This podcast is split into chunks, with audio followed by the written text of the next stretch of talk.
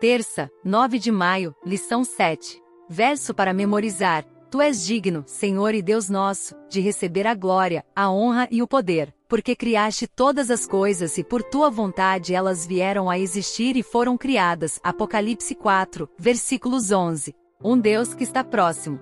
O Deus da criação, que trouxe à existência o sol, a lua e as estrelas, cujo incrível poder criou este planeta e o encheu de seres vivos, também se interessa por nós. Ele libertou seu povo da escravidão egípcia, os guiou nas andanças pelo deserto, fez chover maná do céu, derrubou os muros de Jericó e derrotou os inimigos de Israel. Esse Deus que usou seu poder infinito para criar o universo, o usa para derrotar as forças do mal que lutam por nossa alma.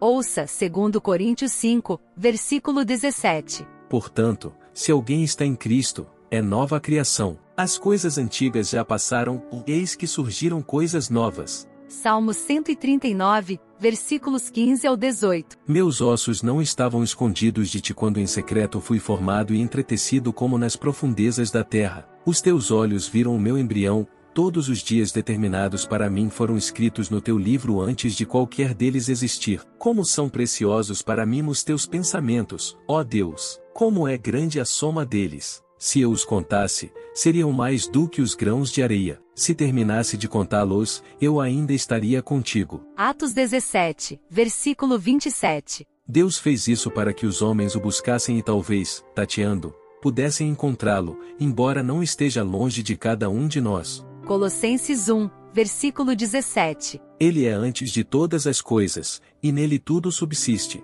Pergunta 3. O que esses versos nos ensinam sobre a proximidade de Deus conosco?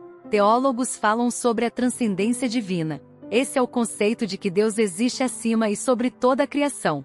Mas também falam sobre a imanência divina, isto é, que Deus também, de alguma forma, existe dentro do nosso mundo e, como mostra a história bíblica, está envolvido com o planeta de forma profunda e inerente. Embora o Senhor habite no alto e santo lugar, ele também está com contrito e abatido de espírito.